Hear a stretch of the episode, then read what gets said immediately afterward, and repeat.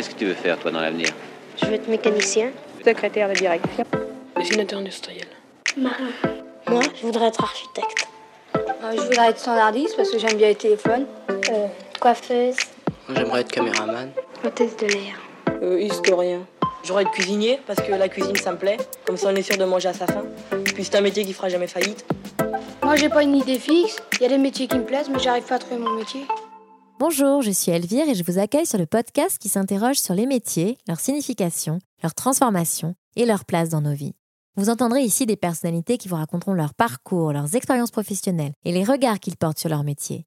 Grâce à leurs récits, ponctués d'archives sonores de l'INA, j'espère ainsi vous faire découvrir au fil des épisodes les métiers qui nous entourent. Bienvenue dans le monde merveilleux du travail. Bienvenue dans Sur le métier. Dans un grain de sable, voir un monde, dans chaque fleur des champs, le paradis. Cette citation de William Blake, peintre britannique, je l'ai découverte lors du premier confinement. Et lorsque mon esprit s'emballait trop, je repensais à cette phrase apprise par cœur, qui instantanément me transportait dans le jardin de mes grands-parents, entouré de fleurs sauvages, de fleurs des champs. J'étais au calme.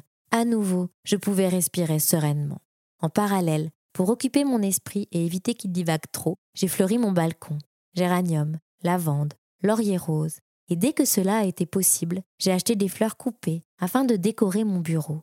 De fil en aiguille, je me suis donc intéressée au métier de fleuriste et au marché de la fleur. Et c'est ainsi que j'ai découvert que 85% des fleurs coupées vendues en France proviennent de l'étranger. Souvent produites aux Pays-Bas, surtout les tulipes, au Kenya, principalement les roses, ou en Amérique latine, nos fleurs coupées sont soit produites dans des serres chauffées et éclairées nuit et jour comme en Hollande, soit traversent le globe en avion. Dans les deux cas, cela rend leur bilan carbone bien lourd, puisqu'elles sont ainsi à l'origine de très nombreuses émissions de gaz à effet de serre. Par exemple, un simple bouquet de 25 roses en produit autant qu'un trajet en voiture de 20 km. D'ailleurs, avez-vous remarqué que la provenance des fleurs n'est jamais ou très rarement affichée chez les 14 000 fleuristes français? En effet, à la différence des fruits et légumes, il n'y a aucune loi qui y contraint. Pourtant, à deux pâtés de maison de mon appartement, j'ai découvert un café fleuriste qui indique la provenance des fleurs.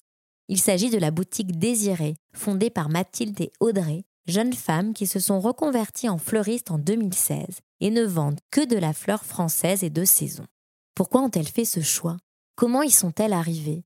Quel regard portent-elles sur l'évolution de leur métier et de la filière horticole française? Dans cet épisode, vous découvrirez la naissance du magasin Désiré, l'engagement de Mathilde et Audrey, qui œuvrent pour sauver le marché horticole français, que nous avons exploré grâce à des archives de l'INA. Vous entendrez aussi comment elles ont dû, en raison de la crise sanitaire, réinventer leur métier et sa place dans leur vie. Mathilde et Audrey m'ont aussi confié leur passion du métier, malgré sa pénibilité souvent méconnue, leur quotidien de fleuriste engagé et de chef d'entreprise qui place l'humain au cœur de toutes leurs décisions. Très bonne écoute Euh, bonjour Audrey, bonjour Mathilde. Ravie euh, de vous avoir pour le podcast sur le métier. Je vais vous laisser vous présenter vos noms, prénoms et le métier que vous exercez. Alors, je m'appelle Mathilde Bignon et je suis fleuriste. Je m'appelle euh, Audrey Venant, j'ai 35 ans et je suis également fleuriste. Alors, comment vous êtes rencontrés? On s'est rencontrés il y a un peu plus de 10 ans maintenant, dans une grosse entreprise dans laquelle on était acheteuse.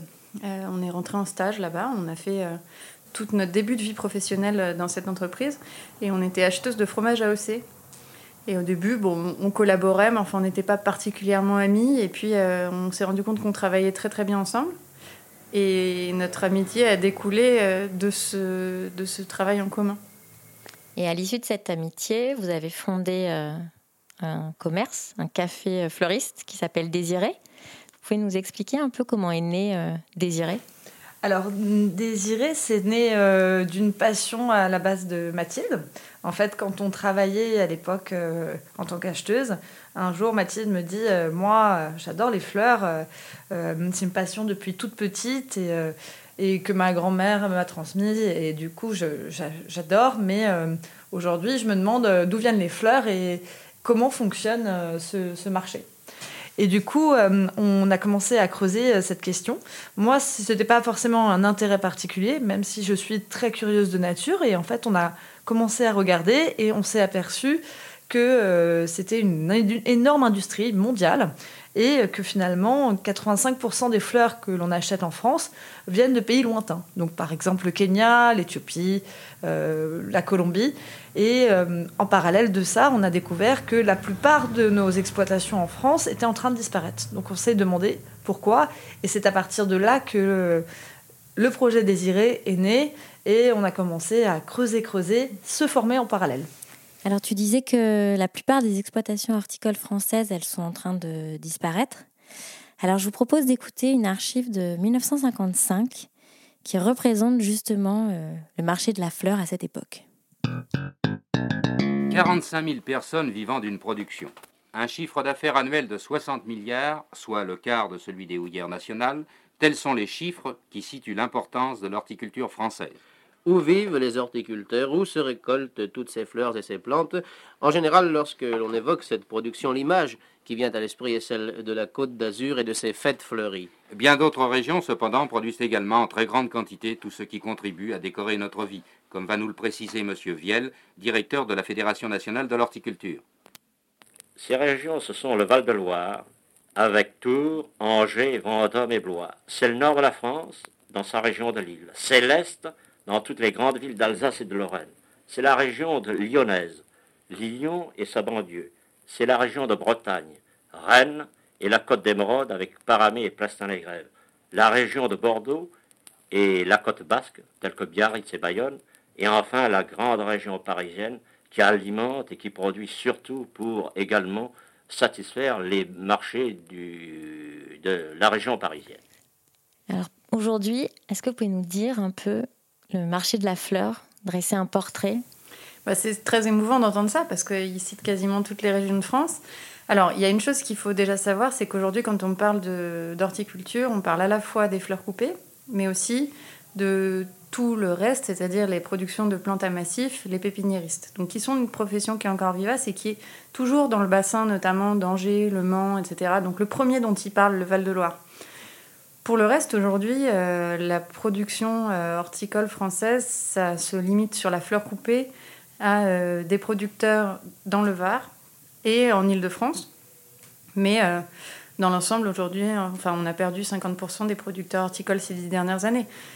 Donc on n'en est plus du tout à ce que ce, ce monsieur raconte en 1955, malheureusement. Mais dix ans auparavant, on avait déjà perdu 50% euh, des producteurs ces dix dernières années. Donc en fait, on cumule de la perte sur de la perte. Et, en fait, comme tu dis, c'est émouvant et en même temps tellement triste de savoir qu'aujourd'hui, 50 euh, euh, ans plus tard, on a, on a même plus que ça, on a, on a perdu quasiment tout ce savoir-faire. Et justement, ce savoir-faire et la disparition en partie de la filière horticole en France, elle est liée à quoi bah, il y a plusieurs choses. Je pense qu'aujourd'hui, on est quand même dans une situation dans laquelle on en parle de plus en plus et c'est vivace. Donc, euh, on, a l'air triste comme ça, mais on n'est pas au fin fond de la dépression. Hein. Mais, euh, et je pense que la filière n'a pas de raison de l'être. Mais euh, la première difficulté à laquelle elle a, eu, elle a dû faire face, c'est la mondialisation, tout bêtement. Parce que aujourd'hui, vous avez un très gros marché aux fleurs qui est à Alsmeer, à côté d'Amsterdam, en Hollande, par lequel transite 60% du volume de fleurs produits dans le monde. Donc il faut imaginer que 60% des fleurs qui sont produites dans le monde entier passent dans ce point-là, qui est un bâtiment gigantesque. C'est le deuxième plus grand du monde après le Pentagone. Donc euh, en termes de, surface au sol, c'est juste dément. Et, euh, et, les Hollandais se sont extrêmement bien organisés pour à la fois euh, acheter, ce marché, enfin, acheter les fleurs, pour les livrer. Donc ensuite, ils ont aussi assuré le transport vers Rungis et vers tous les marchés d'intérêt national de, de, France. Donc le mine de Nantes, le mine du Sud, etc. Et c'est eux donc qui, en ayant la main mise sur le transport, vont aussi avoir la main mise sur l'achat et la revente. Donc euh, le premier facteur, ça a été la mondialisation, parce que quand on fait face à des coûts de production euh, ou éthiopiens, bah, nécessairement, on, commence à être un peu moins compétitif en France. Et euh, qu'est-ce qui vous a donné envie de promouvoir les fleurs françaises? Je pense que la, première étape qu'on a menée, c'était donc en 2016. On a pendant euh, une année euh, sillonné la France, donc euh, justement à la recherche de ces producteurs pour retracer la filière. Et on se rendait compte que, parce qu'on allait à Rungis, on essayait d'aller rencontrer des, producteurs, on n'avait pas, on pas connaissance de la filière entière. Donc on est parti comme ça en observant et avec une question majeure en disant oui, c'est produit en France, mais quelles sont les tailles des exploitations? Comment c'est produit en France? Et quelle est la particularité de ces exploitations par rapport à d'autres peut-être plus mondialisées ou par rapport aux Hollandais? Qu'est-ce qui fait que euh, pourquoi on devrait promouvoir ces fleurs? Et on a constaté plusieurs choses. C'est qu'effectivement déjà on a un savoir-faire historique.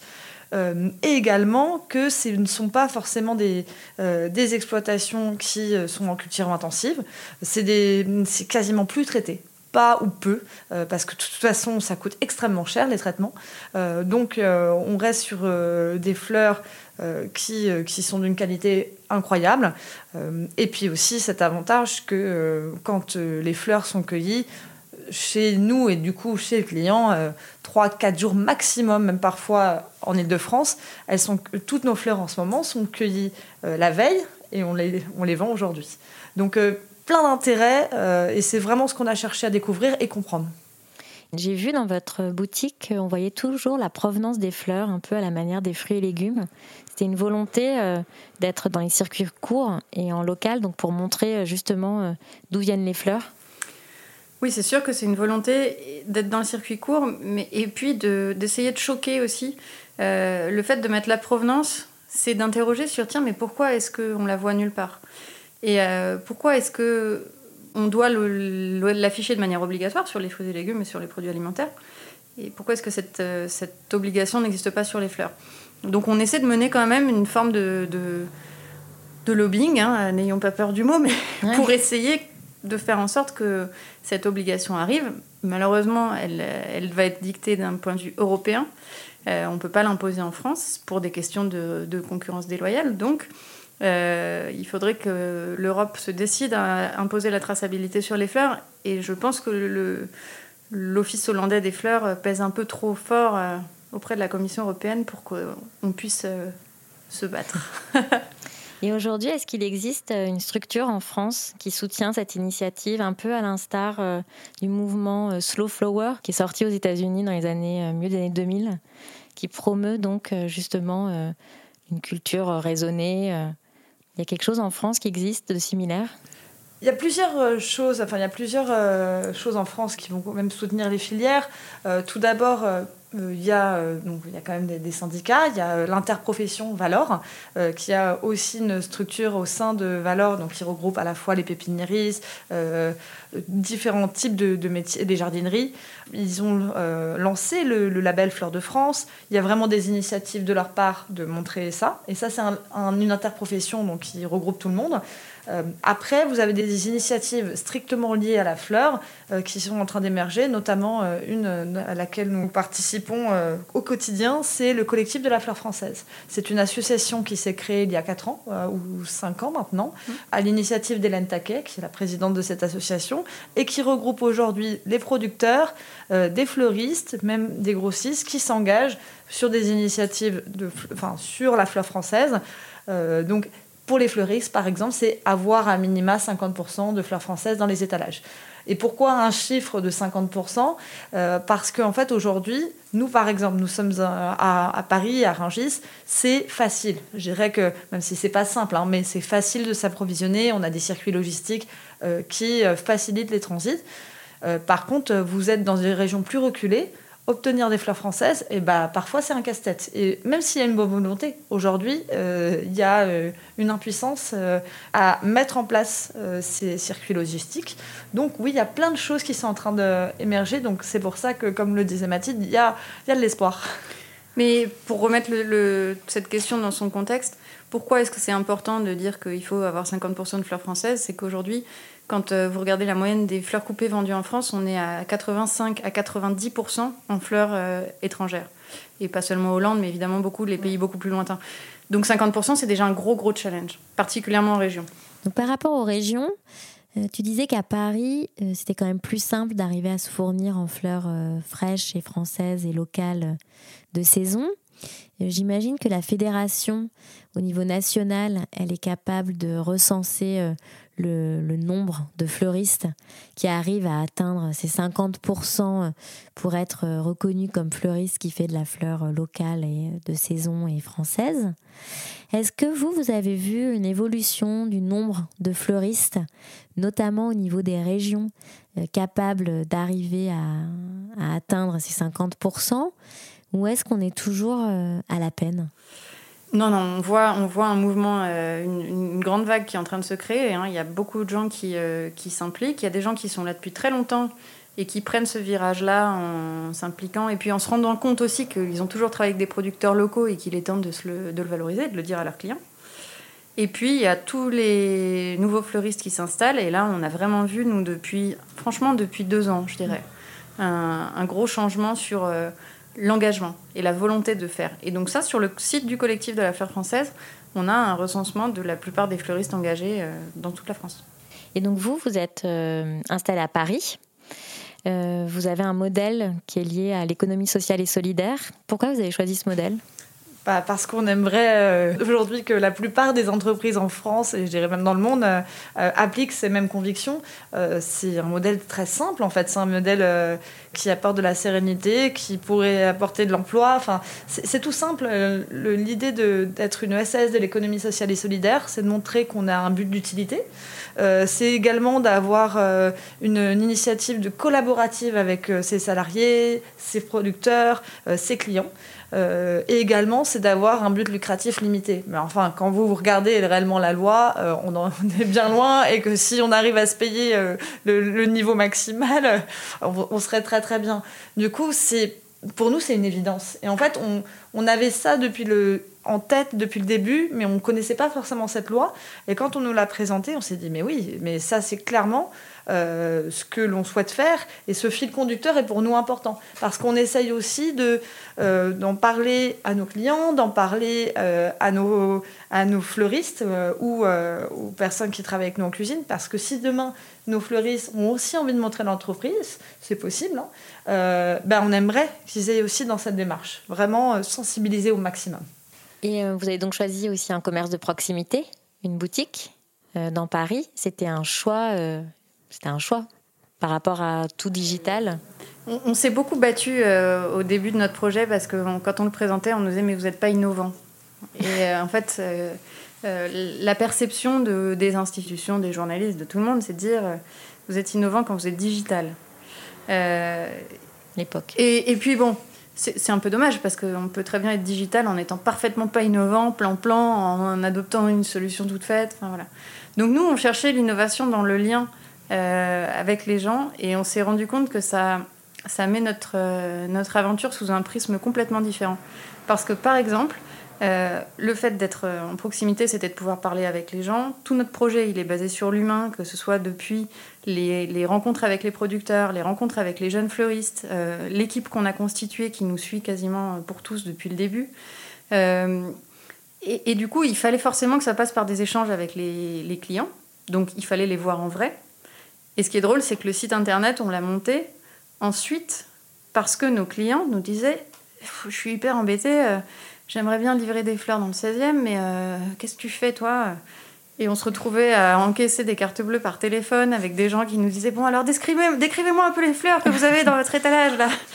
Et on s'est dit Bon, il serait peut-être temps de leur faciliter un peu la vie. Mais le digital est venu en soutien du commerce de proximité et je pense que c'est aussi euh, ce qui a fait qu'on a bien, bien résisté pendant cette crise et qu'en fait on est, on est très lent. Voilà, on n'est pas une start-up, on est une start low. Et puis, euh, et puis en étant lent, bah, on est stable. quoi. Je vais vous passer un extrait d'une archive, euh, comme on parle des clients. C'est une cliente euh, du marché aux fleurs à Paris, donc ça date de 1962. Et vous allez voir ce qu'elle raconte sur les fleurs. Alors voici une dame qui sort les bras chargés de tulipes et de, de tulipes et de jacinthe, oui, c'est pour mettre dans mon appartement. Et vous profitez du premier jour du printemps Du printemps, j'aime venir au quai aux fleurs parce que j'adore les fleurs et comme nous habitons Paris, nous sommes privés de fleurs. Alors je viens au quai, je fais ma provision, je mets des fleurs dans mon appartement. Pas sur votre fenêtre Non, pas sur ma fenêtre, je les mets sur ma table ou sur un buffet, je les mets dans des grandes jarres. Euh, peintes ou des jarres euh, naturels. Et alors, euh, je profite, je les vois pousser, je les prends en tant que produit très peu fleuris. Et puis alors, je les vois pousser tous les jours. Je- J'en profite davantage que si elles étaient sur ma fenêtre. Et alors le choix est difficile parce que je vous ai vu tout à l'heure vous promener tout le long du quai, vous les Ah, regardiez bah, très très bien. Ah, bah oui, je regarde. Et puis, parce que j'en profite en même temps, n'est-ce pas? C'est pas le choix qui me fait euh, me promener, c'est parce que je profite de- des beaux étalages qu'il y a tout le long du quai. Et alors elles ont augmenté cette année les fleurs? Un petit peu, mais enfin, qu'est-ce que vous voulez? On dépense bien de l'argent inutilement. Là, c'est- on en profite, ce n'est pas inutile. C'est le printemps. C'est le printemps, et puis on est tellement privé, n'est-ce pas, que moi, même un bouton d'or, ça me fait plaisir.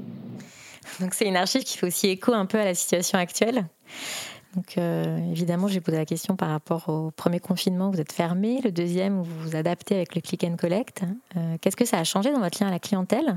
Est-ce que ça a changé des choses aussi au niveau de votre métier? Tu parlais euh, du digital, euh, du site internet. Est-ce que vous avez dû, oui ou non, réinventer un peu le métier et vous adapter avec la crise?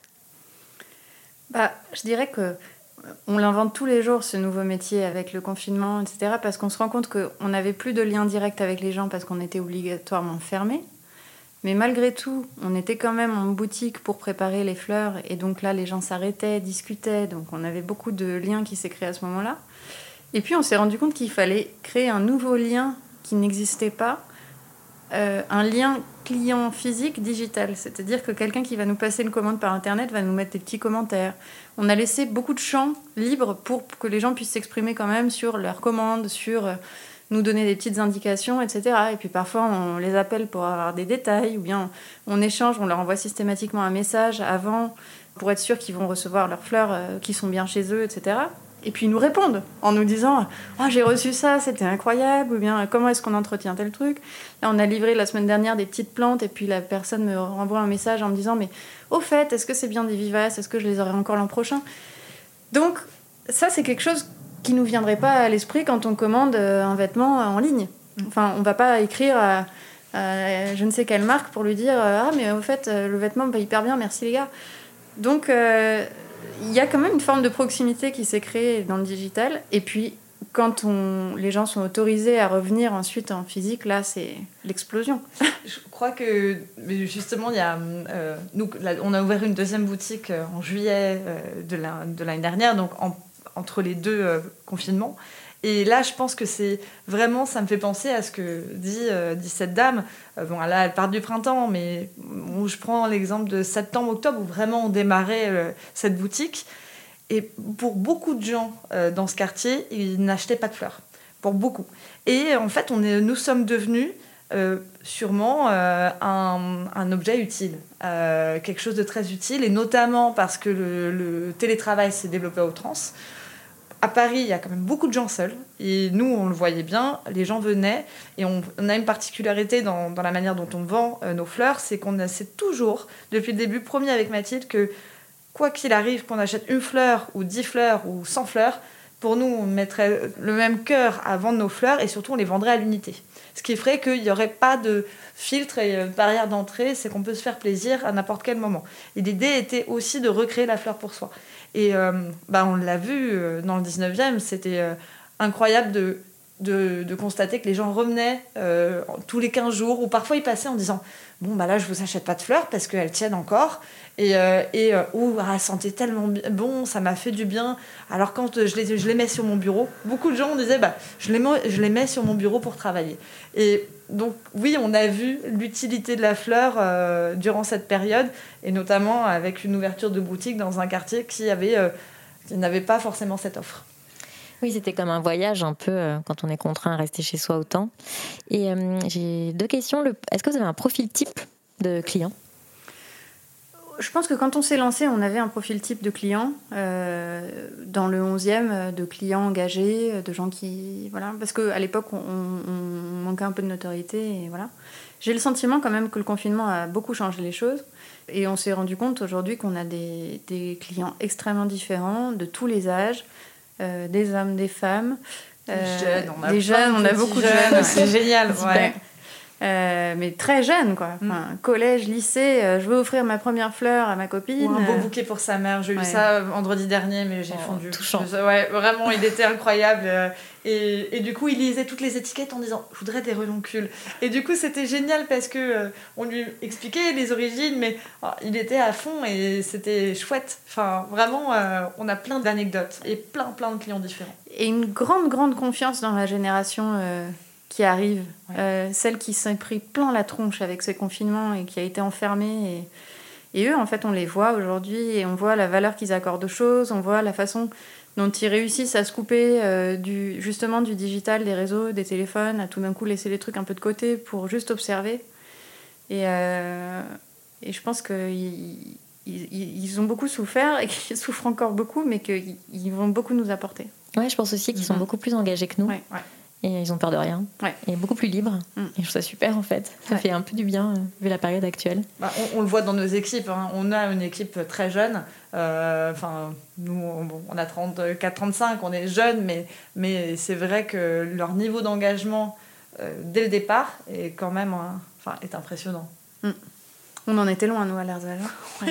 c'est clair. Ouais, c'est ça. C'est-à-dire que dans leur choix de métier, euh, il y a aussi cette idée qu'on fait un choix qui est. enfin, on fait un métier utile, on a un engagement. euh, Pour beaucoup, ils ont tous fait des bonnes études, tous, tous les profils qu'on a eus chez nous. Et ils ont tous switché juste à la fin de leurs études. Ils ont fi- passé tous leur diplôme. Et après, ils ont dit à leurs parents, en fait, euh, on n'avait pas envie de faire ça, mais on a fait le diplôme. Et maintenant, on va, faire, euh, on va, on va se lancer dans notre métier passion. Et c'est vraiment une passion hein, pour... notamment les fleuristes et même euh, tous les cuisiniers, tous nos, euh, toutes nos chefs, on a, on a que des femmes, et euh, toutes, elles se sont converties euh, dans la restauration alors qu'elles avaient fait d'autres études. Ouais, donc c'est aussi euh, des choix guidés par la passion, par la vocation. Euh, sur euh, les bouquets que vous vendez, euh, vous en vendez, euh, je crois, sur Internet que des petits volumes. Pareil, c'est un parti pris, c'est un choix pour euh, maîtriser euh, la production. C'est un choix parce que, euh, justement, on vient, de, parler de métier passion. Et en fait, un métier passion, c'est un métier d'artisan, c'est un métier créateur. Raison pour laquelle, sur notre site, euh, vous n'avez pas forcément le choix. C'est pas un bouquet imposé, c'est-à-dire, vous n'avez pas, comme Interflora, euh, vous allez choisir le bouquet dans lequel il y a trois roses, deux lys et un peu de feuillage. Euh, chaque bouquet est différent. Évidemment, on peut nous donner des indications de couleur, de, de forme, etc. Mais il faut que le fleuriste puisse faire un nouveau bouquet en fonction de ce qu'il sent, de ce qu'il a envie de faire à chaque fois. Et donc l'idée de limiter dans la, en quantité, c'est aussi d'éviter qu'on devienne des machines en fait, et qu'on transforme un- ce métier qui est un métier de création en un métier d'ouvrier. Et malheureusement, c'est ce, qui, c'est ce qui peut arriver avec le digital. C'est une forme de standardisation. Bon, nous, pour avoir étudié un peu le truc, on s'est rendu compte que c'était un métier sur lequel la standardisation n'allait pas forcément marcher parce que si vous euh, prenez, vous êtes un acteur digital pur, euh, vous n'allez pas avoir d'économie d'échelle en commandant plus de volume. Donc plus vous commandez, plus vous êtes en galère en fait, parce qu'il va falloir reprendre un acheteur, enfin recruter un acheteur pour trouver des nouveaux producteurs, des nouvelles fleurs, etc. Donc plus vous faites du volume, plus ça vous coûte cher, ce qui est absurde, parce que c'est pas le cas quand on construit des voitures ou autre. Donc de toute façon, euh, c'est pas un modèle euh, qui est enviable. Et justement, il y a euh, des pure players là sur le marché depuis euh, 3-4 ans.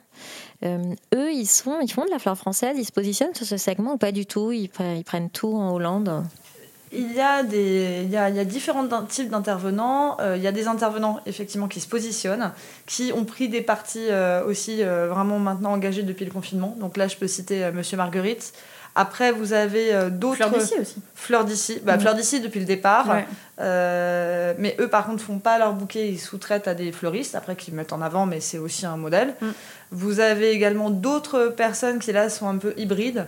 Euh, je cite, par exemple, Pampa. Elles font de tout. Ouais. Euh, elles travaillent euh, avec quelques, euh, quelques acteurs locaux et beaucoup en Hollande euh, aussi liés, mais elles l'ont bien expliqué. hein, elles ont voulu aussi. Euh, parce qu'il y a, tout ce volet, euh, en étant fleuriste, comment on conjugue euh, ce métier et vie personnelle. Aujourd'hui, nous, on se lève deux, trois fois par semaine à 3 heures du mat. Heureusement, on est un duo, mais malgré tout, c'est quand même des vrais choix.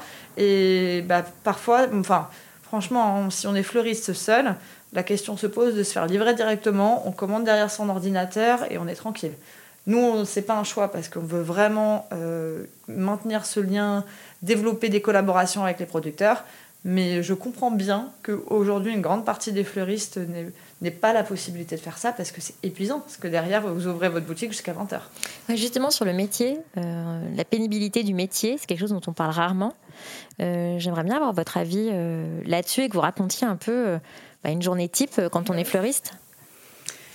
En fait, c'est rigolo parce que nous, la raison pour laquelle on a voulu faire à la fois une partie restauration et une partie fleuriste, c'était pour vraiment confronter ces deux mondes. Parce que quand on va euh, manger dans un bon resto, et ben à la fin du repas, à la limite, on va voir le chef ou la chef et puis on lui dit ah merci, je me suis régalée, c'était super. Mais on lui dit jamais euh, ah j'adorerais faire ce que tu fais, c'est génial, incroyable de travailler toute la journée comme ça dans des beaux produits, euh, à faire des trucs extraordinaires, etc. Alors qu'on pourrait lui dire. Et, et c'est vrai que nous, on a beaucoup de monde qui vient nous voir en nous disant oh là là, mais j'aimerais tellement faire ton métier, toute la journée dans des beaux produits, euh, à faire des trucs incroyables avec, etc. Et évidemment, c'est une partie qui est, essentielle pour nous et qui nous anime. Euh, mais bah, la, journée type d'un fleuriste, c'est euh, de se lever pour aller chercher ses fleurs au marché. Donc ça, ça dépend des régions. Les horaires sont, différents suivant les régions.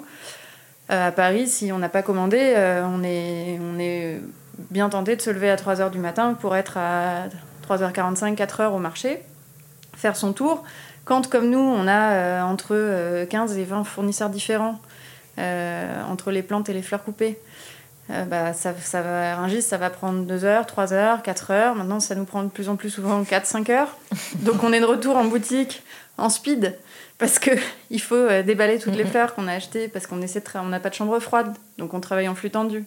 Donc ce qui arrive le matin va être mis en vente dans la journée. Ça va pas être stocké en chambre froide et sorti trois jours après. Vous ne vous conservez pas dans les frigos? Non. Non. Oui. On n'a rien dans le frigo. Euh, c'est un parti pris parce que euh, parce qu'en fait ça sert à rien, c'est vendu tout de suite, euh, donc autant non, mais c'est super. autant que ça tourne. Et, et puis bah, ensuite on fait les bouquets, on reçoit les clients, et puis la journée elle se termine quand le client sort du, du, travail pour aller chez ses amis offrir des fleurs. et donc, euh, il faut être là, euh, a priori, jusqu'à 20h. Donc, euh, et puis les fêtes, mine de rien. Les samedis, les dimanches, le jour de Noël, on a décidé de fermer le 25 décembre depuis notre première année d'ouverture. Mais c'était un vrai.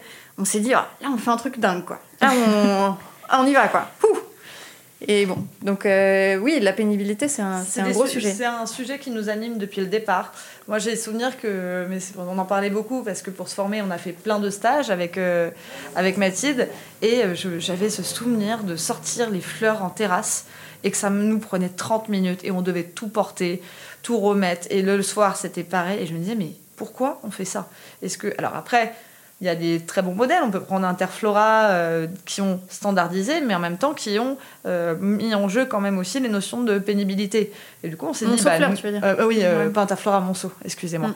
Et parce que eux, par contre, tout était sur roulette pour gagner un maximum de temps, pour avoir moins de, salariés et être plus efficace. Donc on s'est dit, nous, on va essayer de trouver le bon milieu pour essayer de d'avoir euh, un métier le moins pénible possible. Donc euh, tout est sur roulette euh, à l'entrée, on a plein de choses qui sont pas bien lourdes.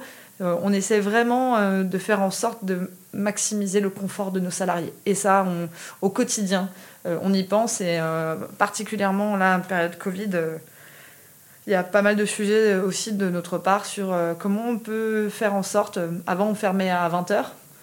On pense vraiment qu'aujourd'hui, on ne réouvrira pas après 20h et que on, définitivement on, enfin qu'on maintiendra une fermeture à 19h30 ouais. pourquoi? Pour avoir que, que, nos salariés aient une vie plus confortable et que que ça soit euh, plus agréable pour tous. Enfin, vraiment, je pense qu'il faut aussi penser à tous ces métiers-là, parce que sinon, ce sont des métiers qu'on fera 10 ans et on arrêtera parce qu'on sera épuisé.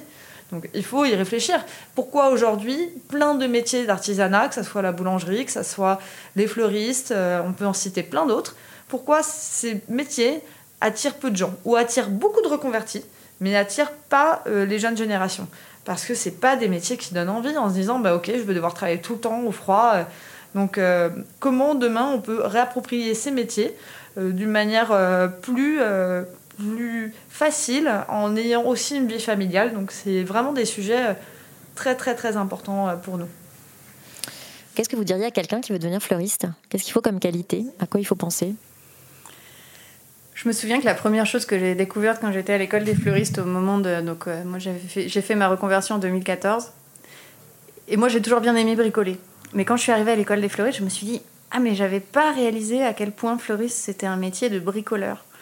En fait, il faut vraiment euh, aimer trouver des solutions à des défis techniques euh, pour faire des décors, pour, faire, pour monter des, des décos de Noël, des trucs comme ça. Donc on imagine qu'on va faire des bouquets et en vérité on passe quand même beaucoup de temps à, à trouver des petites astuces pour, euh, pour bricoler des choses, faire en sorte que ça tienne.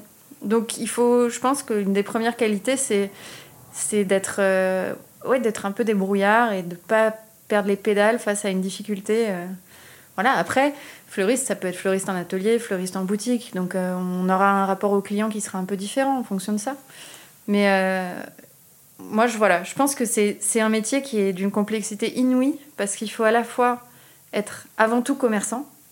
Donc Aimer les clients, aimer les recevoir, aimer se dire qu'on leur a changé un petit bout de leur journée ou qu'on a fait exactement le truc dont ils avaient envie, qu'on aime ou qu'on n'aime pas d'ailleurs. Parfois, on fait des bouquets qui nous plaisent pas des masses, mais la personne en face de nous est tellement heureuse et tellement ravie que mm. c'est ça qui compte énormément. Et puis en même temps, il faut pas oublier d'être créateur et de se, se, faire plaisir et de faire des trucs qu'on trouve beaux. Et c'est pas évident à concilier. C'est rigolo, on a, donc on a pas mal de, personnes enfin, depuis nos débuts en stage. Et là, là tout à l'heure, justement, je disais à une des stagiaires qui est avec nous depuis un mois, euh, on, a, on, a, travaillé la matinée ensemble et je lui ai dit, tu sais, ce qui est vraiment important euh, dans ce métier, c'est aussi de, se questionner, mais rapidement. Et toujours se dire, ok, euh, on, m'a posé tel problème, j'ai quel, quel, type de solution? Numéro 1, numéro 2, numéro 3. Et ça doit aller vite, mais il faut surtout se questionner parce que comme beaucoup de métiers, je pense que si on ne se questionne pas, on peut rapidement s'ennuyer, euh, être un peu blasé. Or, en fait, les métiers créatifs comme ça, y a, le champ est infini. Et en fait, par contre, l'infini, il, il faut le produire. Et aussi, c'est un métier, euh, je pense, très collaboratif.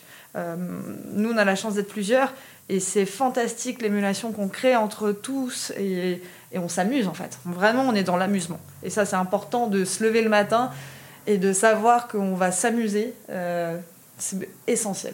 Ouais, c'est génial même. Et vous, votre métier, euh, par rapport à vous, il a quelle place dans vos vies? Un métier passion, c'est euh, c'est quoi? C'est plus vraiment un métier en fait. c'est votre identité C'est ce qu'on est.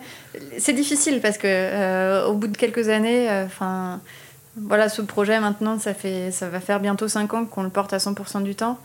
Et on se rend compte que il y a des phases où euh, ça se mêle complètement à la vie personnelle, où on, repousse un peu et on essaie de prendre du temps pour soi, et puis où ça revient.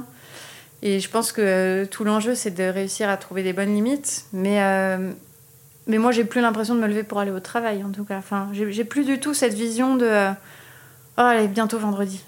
Là, vraiment, c'est un truc, ça me paraît absurde, quoi. Enfin, je me dis, mais. Ouais, bien sûr.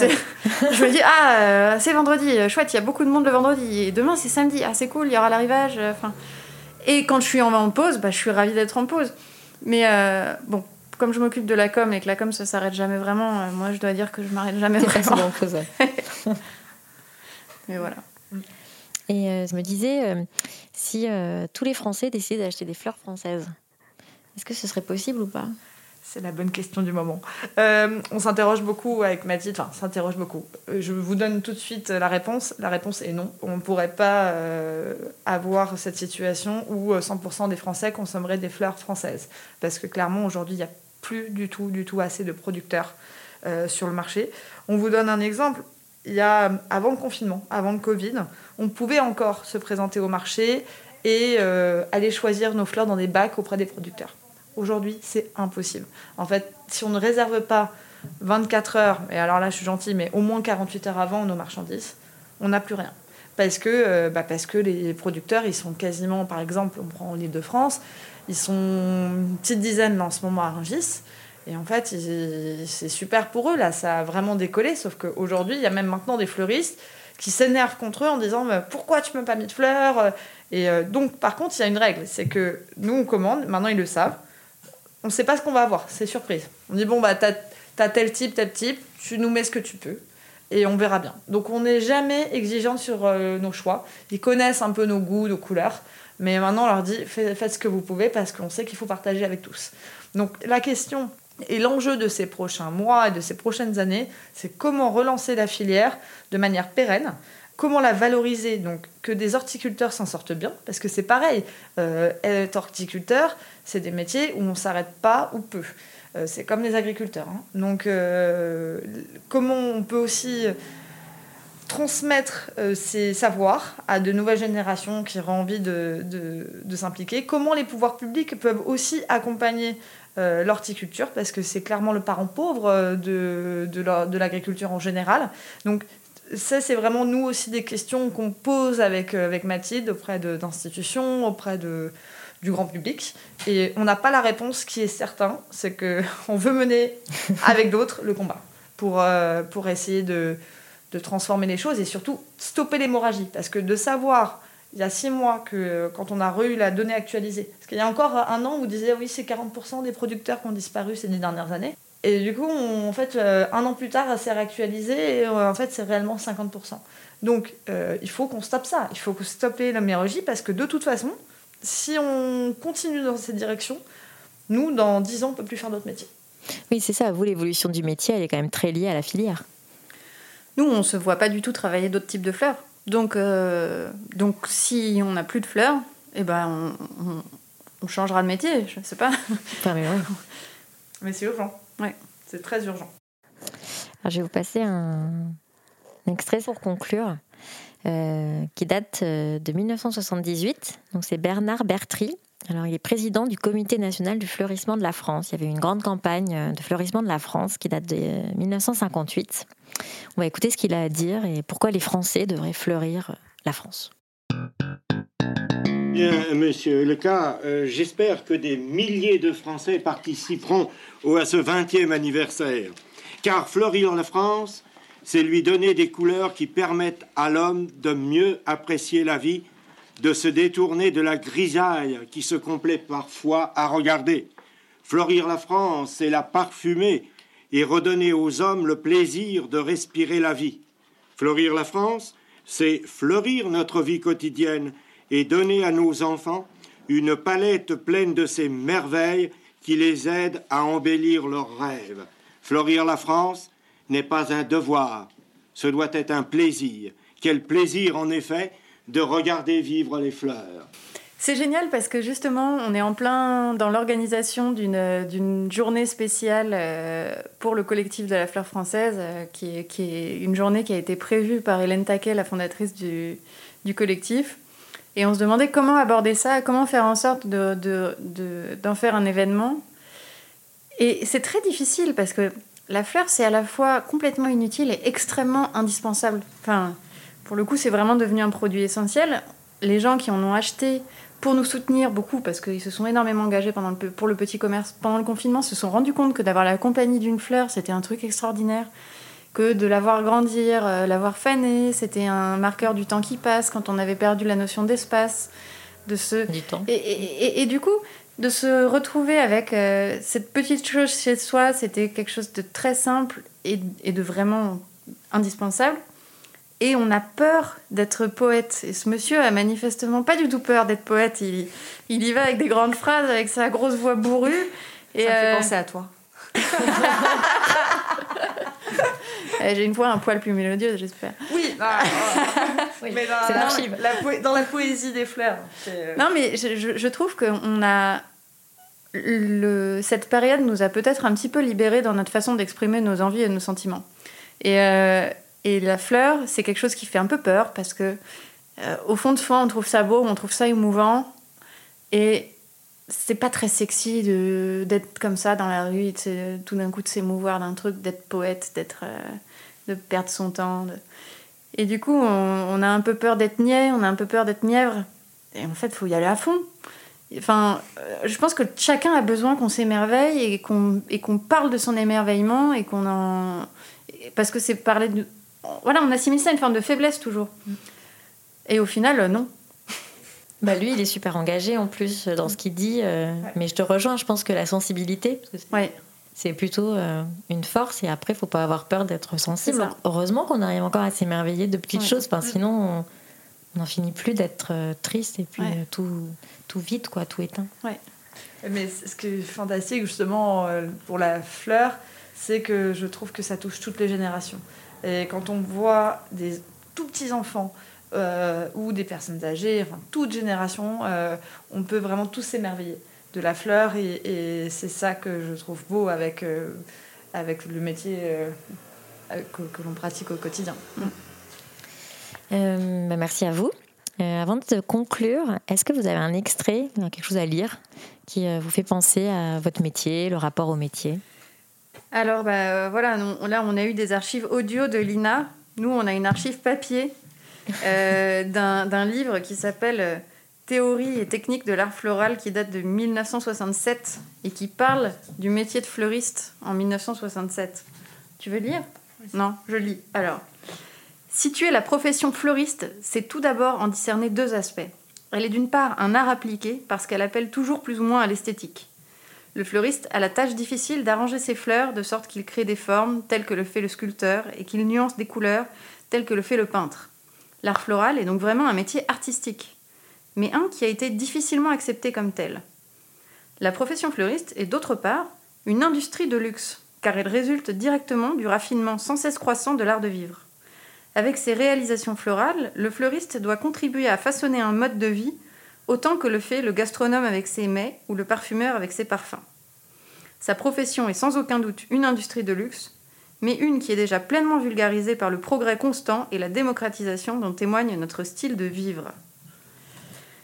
Et donc, ça c'est un... Voilà, on pourrait continuer parce qu'ils en mettent des tartines sur ce sujet-là, mais c'est hyper rigolo parce qu'il y a à la fois ce côté... euh, c'est vraiment ce paradoxe du métier où on est à la fois créateur et commerçant. Et en même temps, ce qui est très rigolo et ce qui est très daté pour moi dans cet extrait, c'est la partie luxe. Parce qu'aujourd'hui, je pense qu'on on vit plus dans un mode de sobriété et, euh, et on a perdu un peu ce côté il faut inonder de fleurs, il faut en mettre partout. Mais au contraire, il faut qu'elles nous accompagnent dans notre vie. Et donc, c'est devenu quelque chose de beaucoup plus humble et de beaucoup plus quotidien qui nous va très bien sur la façon dont on exerce ce métier.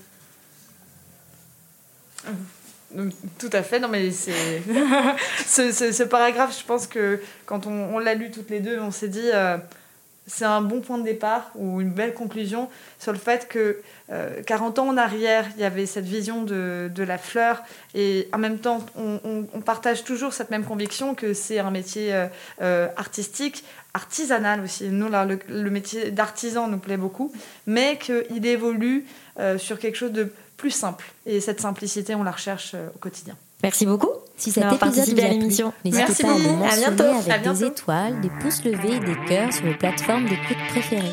Et pour suivre les coulisses du podcast, rendez-vous sur le compte Instagram sur le métier podcast.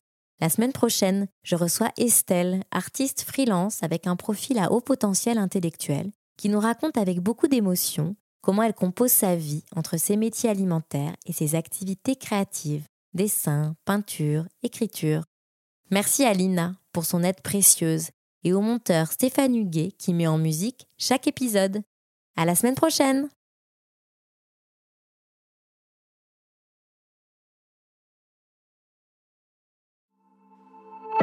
Qu'est-ce que tu veux faire, toi, dans l'avenir? Je veux être mécanicien. Secrétaire de direction. Dessinateur industriel. Marin. Moi, je voudrais être architecte. Euh, je voudrais être standardiste parce que j'aime bien les téléphones. Euh, coiffeuse. J'aimerais être caméraman. Hôtesse de l'air. Euh, historien. J'aurais être cuisinier parce que la cuisine ça me plaît. Comme ça on est sûr de manger à sa faim. Puis c'est un métier qui fera jamais faillite. Moi, j'ai pas une idée fixe. Il y a des métiers qui me plaisent, mais j'arrive pas à trouver mon métier.